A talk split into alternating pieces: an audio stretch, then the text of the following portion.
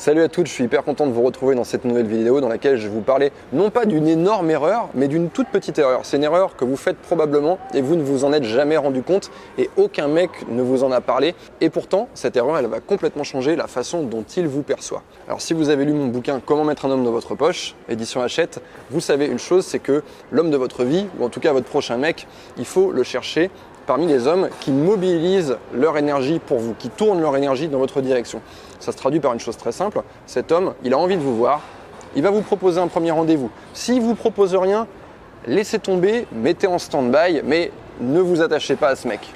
Donc quand il commence à vous proposer un rendez-vous, c'est là que vous pouvez la faire cette erreur.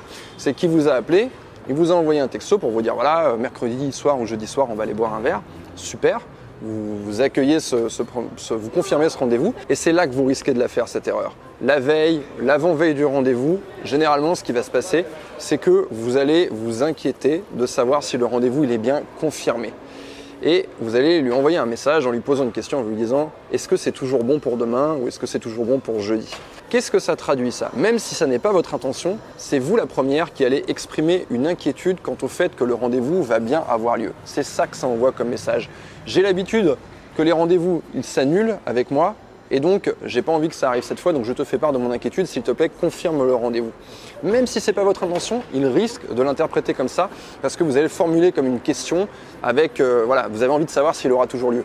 Donc, comment faire pour que vous ayez euh, cette information que le rendez-vous est confirmé sans pour autant traduire votre inquiétude? Eh bien, vous allez faire de la façon suivante. C'est très simple.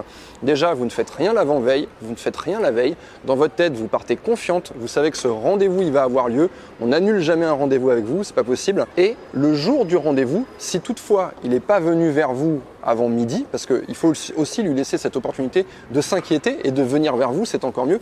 Mais s'il ne l'a pas fait, vous allez lui balancer une petite phrase un peu maline qui va parler du rendez-vous, mais dans laquelle vous ne vous inquiétez pas. Vous allez lui dire, imaginons que vous l'avez rencontré sur une appli de rencontre, ce qui est très fréquent aujourd'hui, il vous a jamais vu en vrai, vous allez lui dire, au fait ce soir, pour que tu me reconnaisses, je, serai, je porterai une paire de patins à roulettes ou euh, je serai habillé en bonne sœur. Mettez une petite connerie, une petite connerie euh, qui va le faire rire ça permet de parler du rendez-vous, il va vous dire ha ha et moi je porterai un arrosoir ou il va rebondir sur votre connerie et voilà, le rendez-vous il est confirmé pour tous les deux.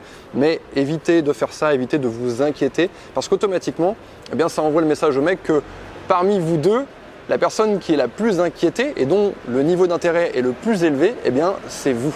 Or, c'est mieux au début que ce soit l'inverse. Voilà, j'espère que cette vidéo va changer la façon dont les mecs vous perçoivent. Si vous l'avez aimé, n'hésitez pas à me le faire savoir en commentaire ou à me balancer un petit pouce vers le haut. Ça fait toujours plaisir. Je m'appelle Yann Piette, ça fait 10 ans que je coach les hommes et les femmes dans leurs relations amoureuses et je vous invite, si vous venez de me découvrir, à regarder mes autres vidéos ou à cliquer sur le lien dans la description si vous voulez un coaching plus approfondi.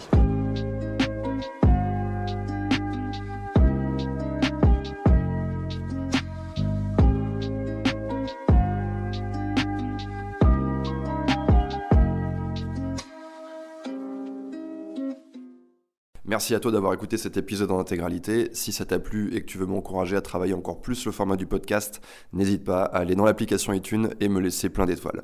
Merci à toi.